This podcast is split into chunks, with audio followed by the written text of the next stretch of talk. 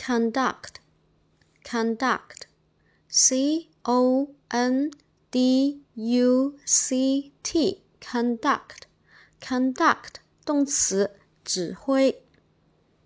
c o n d u c t，conduct，conduct，动词，指挥。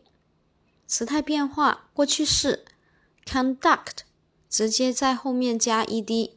过去分词 conduct 在后面加 ed，现在分词 conduct 加 ing，第三人称单数 conduct 在后面加一个 s 给它就可以了。下面我们重点来说一下这个常用单词的记忆方法。